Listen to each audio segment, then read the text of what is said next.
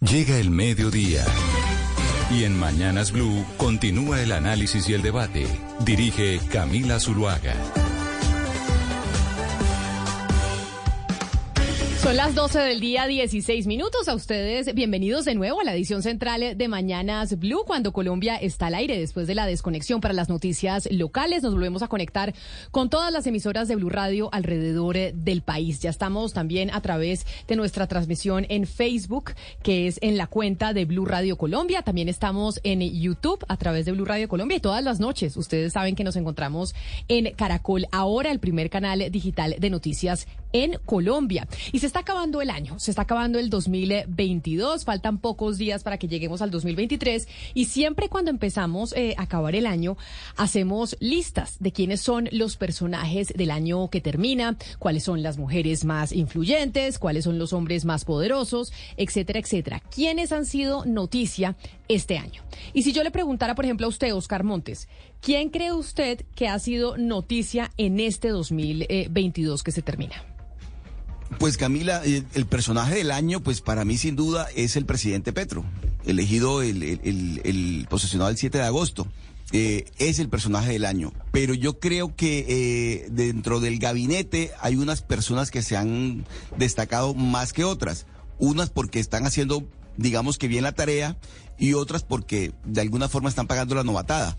Pero, pero sí, yo creo que el personaje del año es Petro. Ha sido la noticia, digamos, el presidente Petro. El personaje del año Petro y, su gabinete. Usted dice, hay unos que han sido más eh, distinguidos dentro del gabinete. Claudia, ¿quiénes diríamos son los ministros más distinguidos dentro del gabinete de Petro? El eh, ministro José Antonio Campo y la ministra Cecilia. Pues eso depende, hay que definir distinguidos y, y quién dice quién es distinguido y quién no es distinguido. Digamos, uno podría decir José Antonio Campo, por supuesto, porque de alguna manera en los momentos complejos que ha tenido este gobierno eh, por las repercusiones, en, por ejemplo, en el alza del dólar de algunas declaraciones, él es el que ha salido como a salvar la patria, ¿no?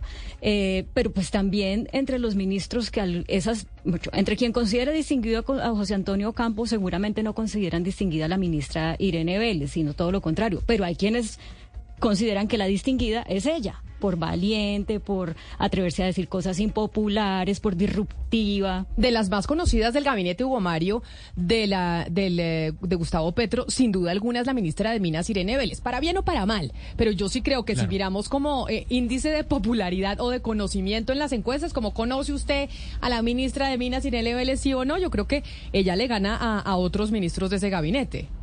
Sí, ha sido muy mediática y ha tenido, ha tenido algunas salidas que han generado controversia, polémica.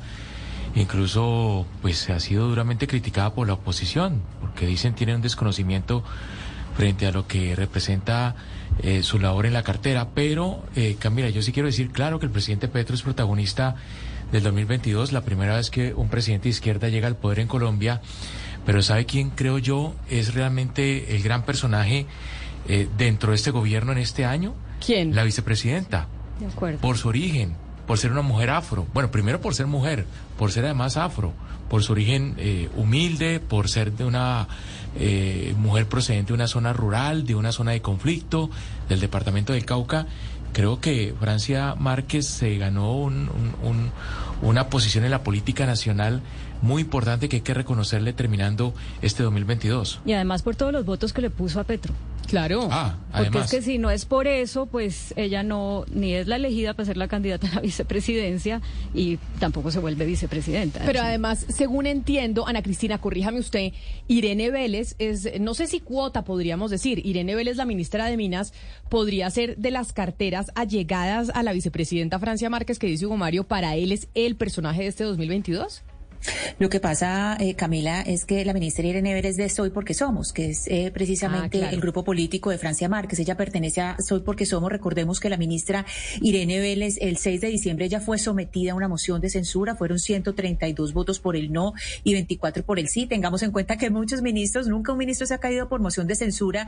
Ella tampoco se cayó, pero tampoco le habían hecho un ministro jamás una moción de censura tan pronta.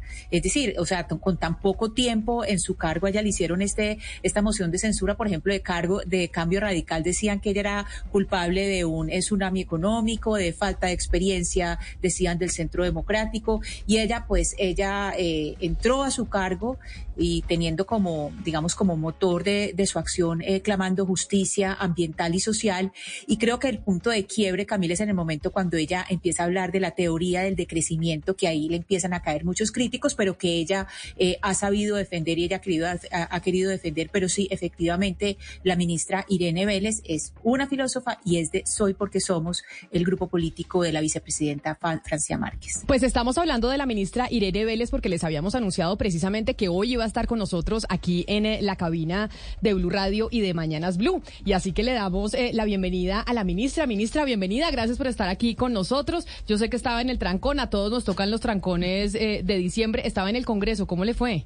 Eh, bien, establecimos hoy una mesa de trabajo para analizar un crédito que tenemos eh, en proceso para eficiencia energética en el Caribe.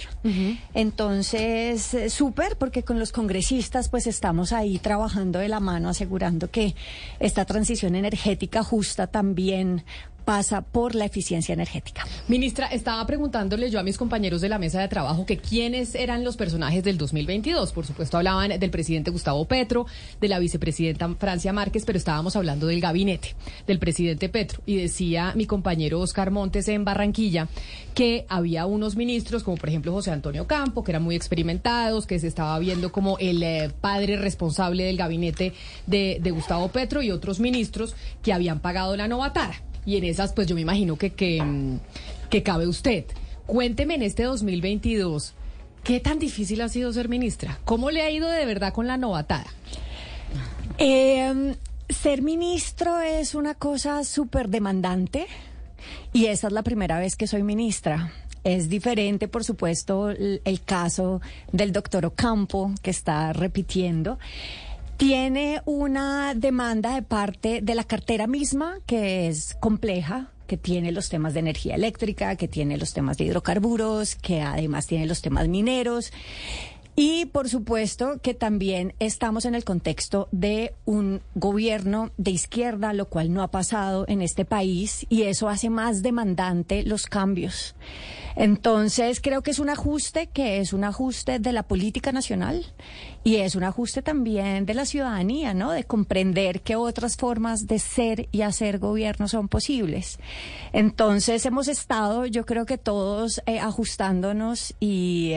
A mí me parece que realmente ha sido un periodo en el que ha ganado el país, porque creo que incluso después de la moción de censura lo que yo sentí es que teníamos un mayor espacio político para hablar de un tema crucial como la transición energética justa que ahora está en el centro del debate ciudadano. Y ya vamos a hablar precisamente de esa transición energética. Pero dentro de esa novatada, la primera vez que usted es ministra, usted sin duda alguna ha sido la ministra del gabinete de Gustavo Petro que más noticias ha generado, para bien y para mal. Tanto con el tema de las tarifas, en donde se logró que no siguiera el incremento de los precios de las tarifas, pero también cuando decía Claudia el tema del, del decrecimiento o cuando se hablaba de una relación de un pronunciamiento suyo con la tasa de cambio, etcétera, etcétera la vació mucho el presidente Petro, la ha regañado mucho en, en, estos meses, la ha llamado a la Casa de Nariño a decirle, Irene Vélez, por favor, ten cuidado con las declaraciones que das. No, para nada. El presidente tiene muy claro el rol que yo estoy jugando que es un rol de acelerar la transición energética justa. Sabemos que eso significa cambios en la manera como esta, esta cartera ha funcionado antes y en lo que ha sido la política minera y energética del país. El presidente ha estado respaldando esta política y yo me debo a un programa de gobierno que por supuesto compartimos y en lo cual nunca ha habido incoherencia. Entonces creo que más que nada hay un respaldo y una confianza de que lo que yo estoy haciendo responde a eso que fue la promesa eh, de campaña y que hoy es nuestra apuesta de gobierno. Y ahora sí, ¿en qué va la transición energética? Concretamente, se han hecho muchos anuncios, se han dicho muchas cosas, pero en... Eh, en el papel cabe todo, pero realmente en la acción, ¿en qué vamos con el plan y las promesas que hicieron ustedes en campaña de esa transición? La transición energética justa tiene en este momento una ruta para hacer diálogos ciudadanos en los cuales vamos a concertar cuáles son las metas, cuáles son los recursos necesarios, cuáles son los habilitadores regulatorios y en qué tiempo podemos hacer esta, estos cambios que requiere el país tanto por los compromisos ambientales como también por la matriz económica que tenemos que reemplazar. Este diálogo eh, es un diálogo a seis meses del, de los cuales ya llevamos el primero y la idea es que a final de estos seis meses podamos tener mayores claridades ¿Por qué es importante esto? Porque una transición energética justa bien hecha es la que se planifica. Y en este momento nuestro principal interés es hacer una planificación que sea técnica, pero que también sea concertada, porque hablando con otros gobiernos sabemos que las transiciones energéticas que funcionan bien son aquellas que surgen de un pacto, de un consenso social como político, y eso es lo que estamos construyendo en este momento. Ministra, para hacerle la siguiente pregunta y seguir en esa misma línea, tengo que compartir algunos datos para contextualizar a la audiencia. Este año las exportaciones mineras en Colombia pasaron de 13 mil a 22 mil millones de dólares. Esto ha significado un aumento de 155% en regalías para Colombia, que son 4,84 billones de pesos. Dinero que, por supuesto, aquí no sobra, que se necesita para cumplir con todas las promesas sociales del gobierno. Un poco la pregunta es, usted ha sido eh, clara no debe haber más exploración de hidrocarburos. Pero este gobierno, y para proteger el medio ambiente, claro está, pero este gobierno ha hecho unas excepciones muy claras como la de, por ejemplo, continuar con el subsidio al diésel, entendiendo el impacto social que esto tendría. La pregunta es, ¿Por qué no ser también flexibles en el tema de abrir nuevas exploraciones de hidrocarburo, entendiendo lo que esto significa en materia de regalías y de inversión social, como se hizo eh, con mantenerle los subsidios al diésel? ¿Por qué pararse en esa raya y decir no cuando además otros funcionarios del gobierno ya han dicho sí, sí se necesita que haya nuevas exploraciones? Esa pregunta es importante en dos sentidos, creería yo. Lo primero es que hay que aclarar que nosotros nunca hemos dicho que no va a haber exploraciones. Lo que hemos dicho es que no va a haber nuevos contratos de exploración. Dos cosas distintas, porque en este momento tenemos 118 contratos en exploración que nos van a dar resultados en los próximos por lo menos 10 años respecto a cuáles son los recursos y las reservas de gas y de petróleo. Entonces ahí hay un horizonte para crecer en exploración que yo creo que no es despreciable y que no hay que confundir en qué es lo que estamos. ¿Qué hemos dicho? hemos dicho no más nuevos contratos. ¿Y por qué hemos dicho eso? Y es lo segundo que me parece crucial que la ciudadanía comprenda, y es que hay un, unas decisiones globales sobre descarbonización de la economía. Esas son decisiones que se han tomado por parte de todos los gobiernos, la mayoría de gobiernos y sobre todo los gobiernos consumidores de petróleo y de carbón. Esas decisiones son decisiones ambientales, pero tienen impactos económicos. ¿Cuáles son los impactos económicos? Que va a haber una desvalorización de la economía del petróleo y del carbón. ¿En qué momento va a comenzar a haber esa desvalorización? Ya la hubo antes de COVID. Eh, donde vimos, digamos, esa fluctuación, la volatilidad de esos precios. Ahora estamos en un momento, digamos, de burbuja de precios, les llamo yo, por eh, razón de la guerra entre Rusia y Ucrania, pero una vez comiencen a cumplirse los compromisos, por ejemplo, de, de cambio del parque automotor en Europa, que arranca, hay algunos que ya arrancan en 2025, pero la mayoría en 2030, ahí la demanda va a reducirse de manera crucial. Si nosotros no hemos construido una economía alternativa, en ese momento en el que cambie la demanda, nosotros vamos a ser los afectados porque nuestra economía va a estar dependiendo de un producto que ya no se va a comprar. Y esto tiene que ver también con cuál es el precio, el costo de nuestra explotación de petróleo. Nuestro costo de explotación está entre los 37 dólares barril y si es más pesado puede llegar a los 45, lo cual siendo una explotación costosa nos va a sacar más rápido del mercado comparado con otros países productores.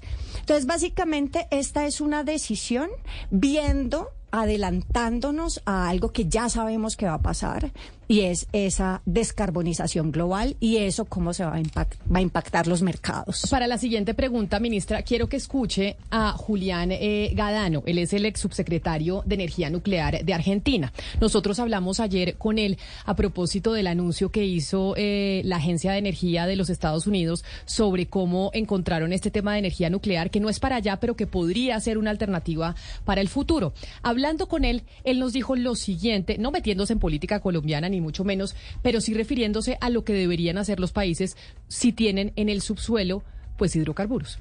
A cualquier país le diría, si tiene hidrocarburos, que los explote, que los explote cuidando el medio ambiente. Esto se puede. Noruega exporta hidrocarburos. Noruega es uno de los países modelo en materia de preservación del medio ambiente y vive de la exportación de los hidrocarburos.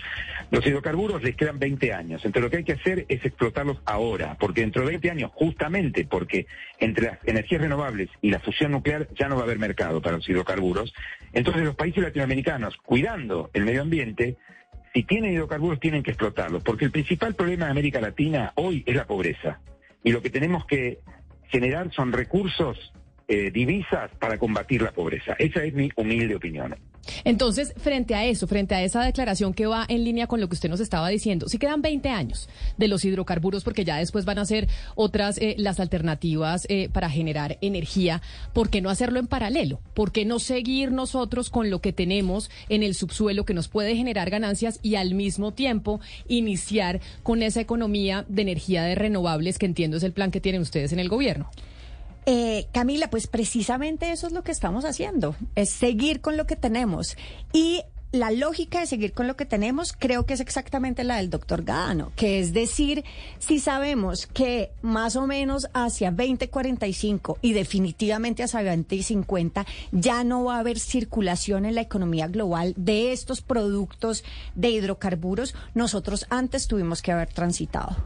Mientras tanto, estamos diciendo, tenemos en este momento unos contratos que tienen recursos que debemos asegurar que podemos explotar. ¿Qué quiere decir eso que debemos asegurar? Pues primero nos interesa que 35 contratos que en este momento están suspendidos podamos revisar cuáles son las rutas para habilitarlos de manera que eh, podamos ahí ampliar también nuestras oportunidades de fortalecer el sector de hidrocarburos. Por otro lado, estamos hablando de las técnicas de recobro mejorado. Y eso tiene todo que ver con lo que dice el doctor Gadano, es si hoy tenemos unos pozos que tienen una productividad X y podemos mejorar esa productividad hoy vía una decisión tecnológica que es la de recobro mejorado, hoy es cuando debemos hacerlo. Un contrato de exploración nuevo que firmáramos hipotéticamente el día de mañana en Colombia se demora al menos 8,6 años en proceso de exploración. Entonces ahí ya perdimos casi una década de las dos que dice el doctor Gadano. En ese momento pensemos también en el tema de las inversiones. Ya los países del G7 desde el año pasado, en 2021, decidieron que no iban a hacer inversiones por fuera de sus países en temas carboníferos y este año decidieron que no iban a hacer inversiones en temas de hidrocarburos por fuera de sus fronteras. Es decir, nosotros no tenemos en este momento la posibilidad de eh, atraer esas inversiones extranjeras de gobiernos del G7. Entonces, si ese es el contexto de inversión hoy, en 10 años va a ser aún peor. ¿Sí? Y entonces adelantándonos a esa situación que para nosotros es crucial también en términos de cuál es la economía que le vamos a dejar a este país, es que creemos que debemos acelerar la transición energética, que debemos optimizar en este momento la exploración que existe, la explotación que existe y que mientras tanto necesitamos transitar hacia una economía productiva. Usted ha mencionado, ministra, eh, perdón, Mariana, porque la ministra estaba hablando de carbón y, yo creo que es pertinente ahorita mencionarle que las exportaciones de carbón o la producción de carbón metalúrgico aumentó 71% y la de coque aumentó 16%.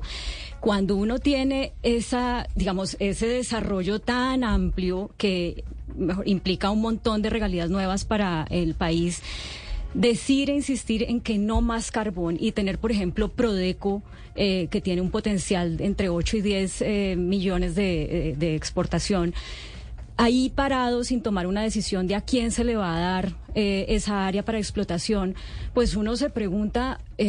¿por qué no utilizar esos recursos del carbón para esa transición? O sea, Colombia, ¿por qué se tiene que dar el lujo de cerrar la explotación de carbón cuando ahí hay un recurso tan importante que puede ayudar a hacer la transición energética que ustedes quieren acelerar y que todos queremos que se acelere? En este momento no estamos nosotros cerrando nada, ¿no? Eso es muy importante decirlo. La decisión de este gobierno es no habrá nueva titulación para explotación de carbón a cielo abierto. La razón de no dar nuevos títulos para la explotación de carbón a cielo abierto es muy sencilla y es hacer cuentas completas, es lo que, digamos, para decirlo claramente. La explotación de carbón tiene un enorme impacto sobre los recursos hídricos de esos territorios, tiene un enorme impacto sobre la salud de los pobladores y de los trabajadores en esas minas y va uno a ver y resulta que esos territorios mineros están con necesidades básicas insatisfechas muy superiores a las del promedio nacional. Es decir, que dos y tres décadas de explotación carbón no nos permitió asegurar el bienestar de esas poblaciones.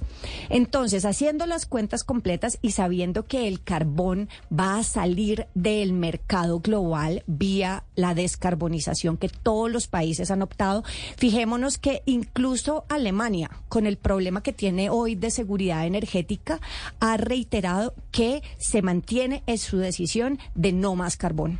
Entonces, en este momento, sí, hoy hay una demanda, sí, hoy hay precios altos, pero esto va a volver a cambiar una vez se resuelvan las necesidades de seguridad energética en Europa. Viva otros eh, recursos energéticos que ya están en desarrollo.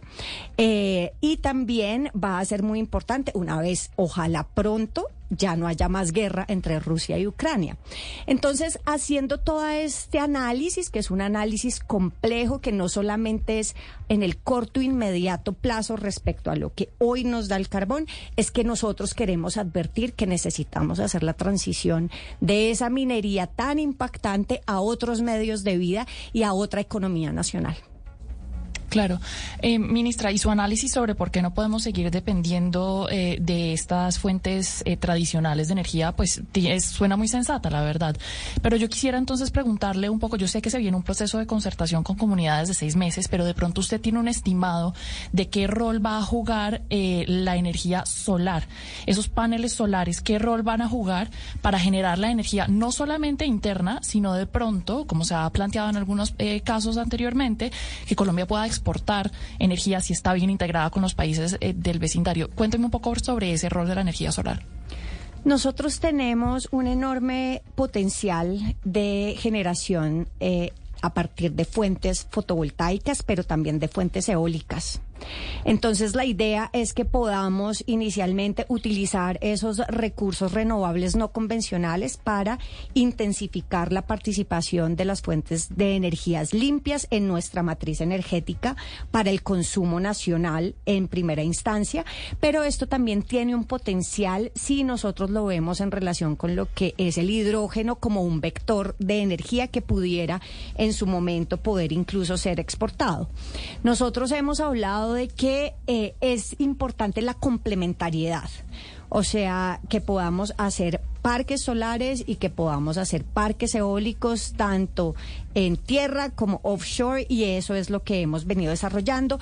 Colombia tiene ya eh, dos rutas, la ruta del hidrógeno y la ruta de las eólicas offshore, que creo que son unos muy buenos puntos de partida que queremos enlazar a la hoja de ruta de transición energética más amplia, pero que ya nos da un horizonte. Ahora bien, esto requiere una concertación con las comunidades y en eso me parece que debemos ser muy claros y es que hasta el momento los proyectos de generación con renovables en el Caribe colombiano han tenido realmente muchos problemas tanto por el tema de consulta previa, libre e informada, como por el licenciamiento ambiental.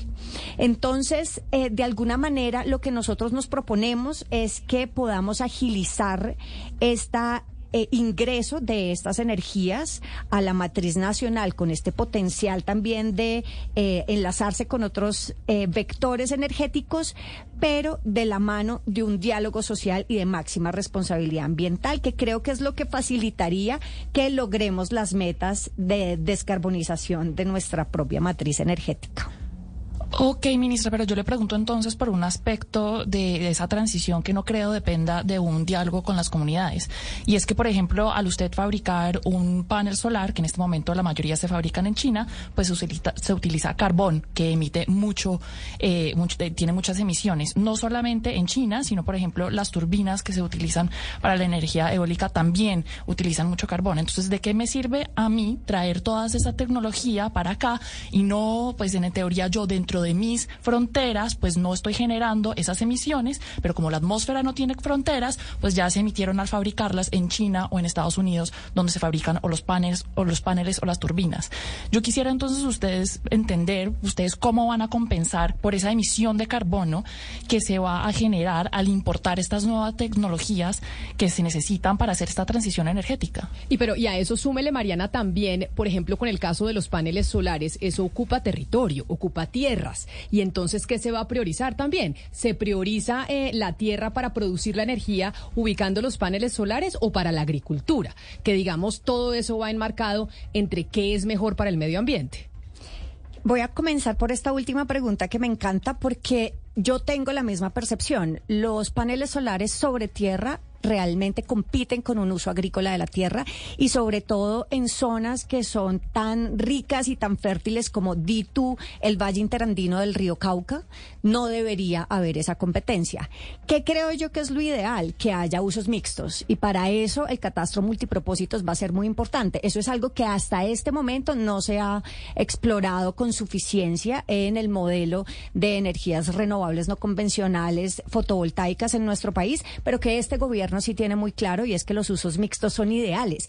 Precisamente eso es lo que nos permite tener la diversificación de los usos del suelo y la diversificación de los medios de vida. ¿Esto cómo se hace? Realmente en China precisamente hay un montón de buenos ejemplos respecto a cómo los paneles solares elevados incluso pueden ayudar a la agricultura en la medida en que generan microclimas por debajo de los paneles que permitirían en lugares desérticos, por ejemplo la Guajira, crear economías basadas en agricultura además de la economía que genera eh, la generación fotovoltaica. Entonces, aquí la respuesta es usos mixtos del suelo y por eso estamos apostados en el tema de eh, el catastro multipropósitos que nos permita ver todas esas potencialidades. pero eso ahorita no se puede. O sea, ahora mismo no se puede hacer ese uso mixto del suelo, o sí se puede.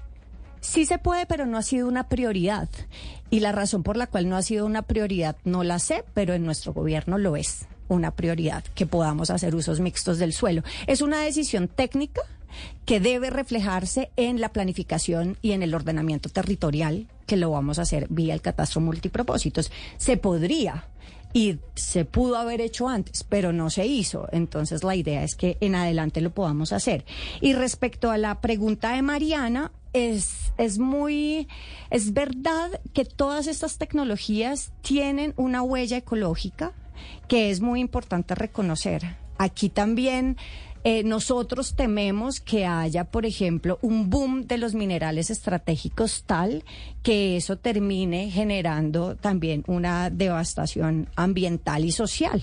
Como antes ha habido el boom de otros eh, minerales, hoy tenemos el boom de ciertos minerales que son importantes para la tecnología, eh, litio, cobre. Entonces, ¿qué, ¿qué nos importa de esto? En primer lugar, reconocer que esa es una situación y que hay que hacer un balance y es un balance global. Eso no es solamente nosotros eh, los que estamos preocupados por esta situación, sino es también cómo el mundo mismo está pensando en que esta transición energética eh, nos va a costar unos minerales que hoy no están disponibles y cómo vamos a controlar el boom de esa explotación minera eh, tan importante para el desarrollo de las tecnologías. Nosotros eh, quisiéramos que pudiéramos no estar importando todas las partes y toda la tecnología que implica la transición energética, sino que pudiéramos generar valor en la economía nacional a partir de la transición energética.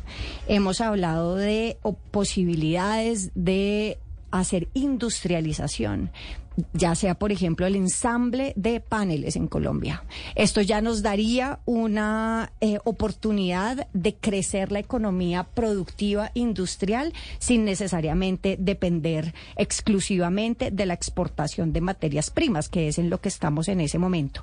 Ahora bien, esta generación de otras economías, que me parece que es muy importante, es algo que nosotros queremos incluir en la hoja de ruta de la transición energética y esto nos llevaría a pensar entonces en cómo nos integramos con otras economías de la región latinoamericana para potenciar esta industrialización de la transición energética en la que estamos todos los países de la región. Pero siguiendo con la línea de mi compañera Mariana que dice que la atmósfera no tiene fronteras y, acaba de responder usted, usted esa pregunta sobre los paneles solares, sobre las turbinas para la energía eólica, lo mismo pasa con el gas. Y usted en una de sus declaraciones cuando se hablaba de si se hacía fracking, si no se hacía fracking, qué pasaba con la exploración para el gas, usamos gas, no usamos gas, usted dijo, bueno, pues si no hacemos exploración y no explotamos gas acá, pues vamos a importarlo de Venezuela. Esa importación del gas de Venezuela, cuando la atmósfera no tiene fronteras, pues el daño medioambiental es el mismo. Sí, los hay daño ambiental, todas las actividades humanas tienen daño ambiental y la, la utilización de hidrocarburos tiene un daño ambiental enorme. El carbón es el que tiene más daño ambiental, eh, luego sigue el petróleo y el gas es un poco menos contaminante en términos de emisiones de eh, gases de efecto invernadero y CO2 equivalente.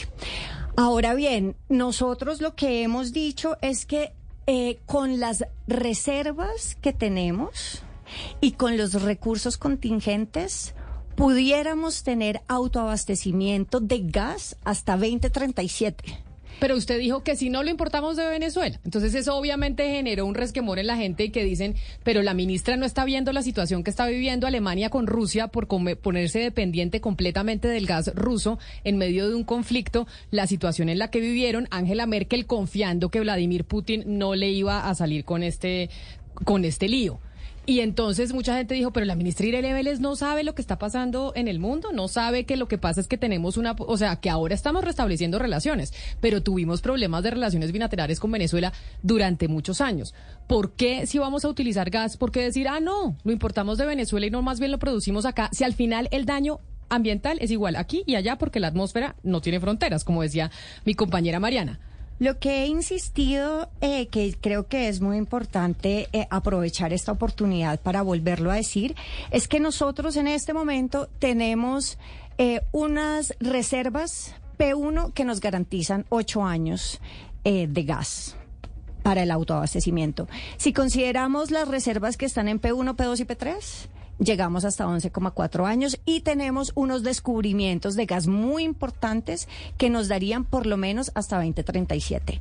El presidente de Ecopetrol ha dicho que si se eh, valoran otras, eh, otros recursos adicionales que Ecopetrol ha comenzado a identificar en lo que se llama la cuenca Colombia, ahí podríamos superar autoabastecimiento para 2042.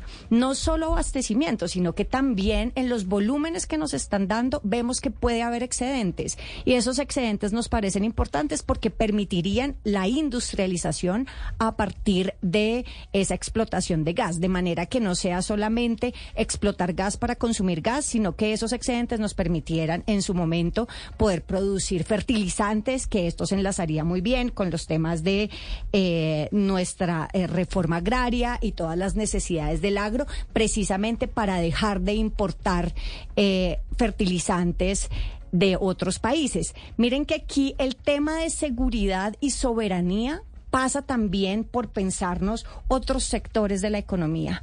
Entonces, el soberanía alimentaria, que es una bandera tan importante para este gobierno, nosotros podemos con esos excedentes de gas poder asegurar que tenemos por lo menos una parte de contribución en lo que podría ser esa soberanía alimentaria vía producción de fertilizantes. Ministra, hablemos del tema del oro, porque ustedes esta semana anunciaron la creación de una empresa para eh, estatal para la explotación explotación de oro.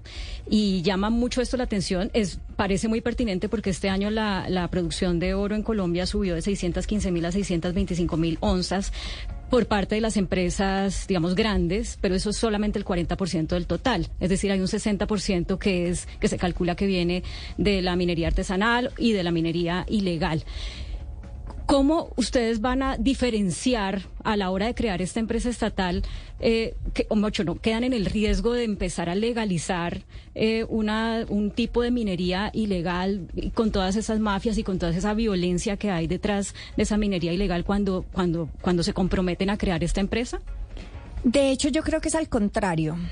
Eh, la empresa que nos estamos proponiendo crear es una empresa de comercialización una empresa de comercialización de oro, tomando eh, dos empresas que están en este momento en la SAE y que junto a la Agencia Nacional de Minería y la SAE y digamos articulados por supuesto con, con, nuestro con nuestro ministerio pudiéramos organizar la minería a partir de la compra. ¿Cómo nos imaginamos esto? Nos, nos, imaginamos que esa comercializadora pueda tener dos criterios en su comercialización. En primer lugar, que se pueda garantizar cuál es el origen del oro. Y eso en este momento se hace, pero no se hace por una comercializadora estatal, sino que lo hacen los privados, no sabemos exactamente con qué rigor siendo el Estado el que compra, podemos asegurar que haya un control sobre esa definición del origen del oro, por un lado. Y por otro lado, nos parece crucial que haya una garantía de que ese oro es limpio. Es decir, que el oro que estaríamos comprando en esa comercializadora sería un oro que no ha utilizado mercurio ni cianuro. Eso se hace con una, eh, un estudio del mineral y lo que queremos es que se haga in situ. Eso es una tecnología que uno lleva para poder asegurar que tenemos un análisis diferencial. ¿Qué es lo que nos proponemos? Que comprando el oro con esas dos características y dando un porcentaje adicional respecto a el precio que están pagando otros comercializadores privados de la zona, entonces haya un incentivo positivo, por un lado, para estar legalizados, formalizados, y por otro lado, para eh, dejar de utilizar eh, sustancias tóxicas como el mercurio y el cianuro. Entonces creemos que vía la comercialización podemos incentivar un ordenamiento de la minería del oro. No es la única medida que estamos utilizando, pero creemos que es una apuesta muy sensata desde los procesos de comercialización. Vélez, pues ya que estamos hablando de Mercurio, los ríos y el oro, pues le propongo que nos quedemos en el río Cauca y nos vamos para Hidroituango. Le quiero hacer una pregunta sobre Hidroituango y es, ¿usted está tranquila con la entrada en funcionamiento de Hidroituango a pesar de lo que dice el señor Pava, el director de la unidad del riesgo, y a pesar de que no hay póliza a todo riesgo, ¿usted se siente tranquila con esa entrada en funcionamiento? La institución encargada de los temas de riesgo en nuestro país es la Unidad Nacional de Gestión del Riesgo y Desastres. Ellos son quienes deben hacer un monitoreo permanente y quienes han sacado las alertas que son del caso. También fueron quienes solicitaron a EPM hacer el desalojo de las comunidades río abajo para garantizar que se mitiga ese riesgo que se genera vía las pruebas que se están realizando en este momento en las turbinas. Importante decir que este es un periodo de tres meses en el que estas pruebas eh, deben seguir y la unidad de gestión del riesgo se ha pronunciado precisamente para que haya eh, una se cumpla, ¿no? Lo que lo que ellos han solicitado y es que se desalojen las comunidades aguas abajo. O sea que no está tranquila todavía. Puedo entender por esta respuesta que no está tranquila por esta respuesta puedes entender que para este gobierno es muy importante que haya máxima eh, consideración frente a las comunidades aguas abajo. Esto es una cosa que es nuestra preocupación antes, ahora y siempre, ¿sí? O sea, todas las condiciones que impliquen que va a haber un riesgo para la población deben ser atendidas por este gobierno y quien es responsable en nuestro gobierno de esa gestión del riesgo no es la cartera de Minas y Energía, es la Unidad Nacional de Gestión de Riesgo y Desastres. Ministra, como se, se prevé que Hidroituango va a proveer el, el 17% de la energía nacional, y a propósito del tema que le había planteado Ana Cristina, le pregunto por las tarifas. Las tarifas de energía que el gobierno se ha comprometido a que van a bajar, efectivamente han bajado, pero porcentualmente no hay equivalencia entre lo que venía creciendo digamos, en la región Caribe casi el 50% y una disminución de tarifa del 2%. En, en, lo que tiene que ver con tarifas, ministra, ¿qué se le puede decir a los colombianos? Disminución de las tarifas. Primero decir que en Caribe nosotros logramos la reducción de, en el mercado de afinia, 6,3% y en el mercado de aire 5,7%. Es decir, no es 2. Esto para claridad nacional. Lo otro que me parece clave es comprender que nosotros veníamos con un ritmo de crecimiento de las tarifas desde 2020 que era, podría decirse, exponencial. Entonces, nosotros durante estos cuatro meses no solo logramos detener ese crecimiento, que es una acción muy importante, porque entonces lo que hicimos fue asegurar que esa tendencia al alza se detuviera, sino que además logramos una reducción de las tarifas. Si nosotros vemos la diferencia entre lo que iba a seguir creciendo y lo que logramos eh, reducir, entonces eh, ese 4,5% promedio nacional que logramos reducir podría ampliarse incluso hasta 12% en la senda de diferencia. Eso quiere decir que es un esfuerzo importante. Ahora bien, es claro que no es suficiente.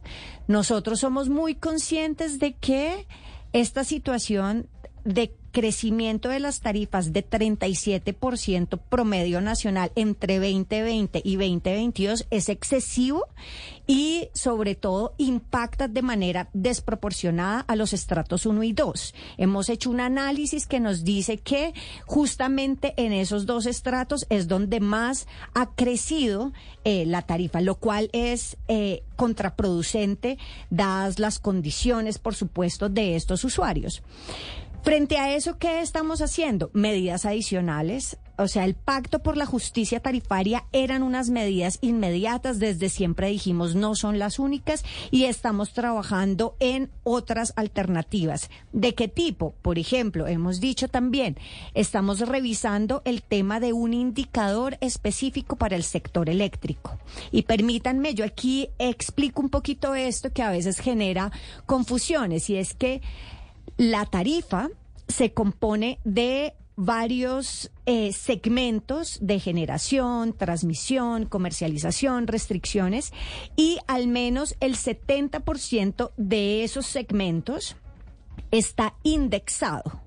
Es decir, tiene un factor multiplicador que ha sido el IPP. Toda vez que el IPP se volvió exponencial en los últimos dos años, entonces las tarifas se nos reventaron. Nuestra eh, eh, objetivo es que logremos cambiar ese indexador de manera que sea uno menos volátil, que impacte de menor manera la tarifa en general. Y en esas estamos trabajando, como decía, en medidas adicionales que esperamos tener arrancando el próximo año. Ministra, se nos acaba el tiempo y yo sí quiero agradecerle su presencia aquí en, en cabina de Mañanas Blue y escuchándola, pues me toca hacerle una última pregunta ya para despedirla. ¿No se hubiera sentido usted más cómoda de ministra de Ambiente que de ministra de Minas y tal vez más capacitada y preparada para estar ahí en la ministra que está en la, en la cartera que está ocupando Susana Muhammad y no en esta? A mí me encanta ser una ministra de Minas y Energía ambientalista y de eso me siento súper orgullosa, también orgullosa de que el presidente lo haya visto de esa manera y que mi experiencia en el sector minero, que es lo que más he estudiado durante más de una década, pueda hoy servir a esta cartera. Bueno, Claudia, invite a la ministra a una de sus eh, novenas y, y eventos eh, navideños. Pues yo no sé si le quede tiempo, ministra, pero quiero que vaya a Navidad hecho en Bogotá, que es una feria de Navidad, una de las ferias de Navidad que se hace por parte de la alcaldía de Bogotá, ahí en Suba, Bosa, Usaquén. Me imagino que cuál le queda bien a usted de esas. Yo soy del centro. Entonces, ¿eso qué es? ¿El pues centro qué localidad es? Tal vez Bosa. Bosa. Sería. O, o, Mártires es el centro también. ¿Qué Mártires, Mártires también quedaría. Sí, me creo que no cerca. tenemos el fin de semana ese plan. En todo caso, vayan a alguna de estas. Bosa, eh, Plaza Fundacional de Bosa, Usaquén, Plaza Parque Alcalá y Suba era eh, Parque Vecinal Santa Elena 2, sector en Colina Campestre. Así que a celebrar la Navidad, ministra, ¿ya tiene tiempito o no le queda tiempito para no celebrar? No tengo tiempito de nada, de trabajar mucho. Muchas gracias Camila, gracias Claudia y a toda la, la audiencia. A usted, ministra Irene Vélez, una sin duda alguna de los personajes de este 2022 que ya se nos va acabando y hoy que inician las novenas de Aguinaldo. Ustedes, gracias por habernos acompañado. Feliz fin de semana. Sigan con las noticias aquí en Blue Radio y nos encontramos de nuevo el lunes.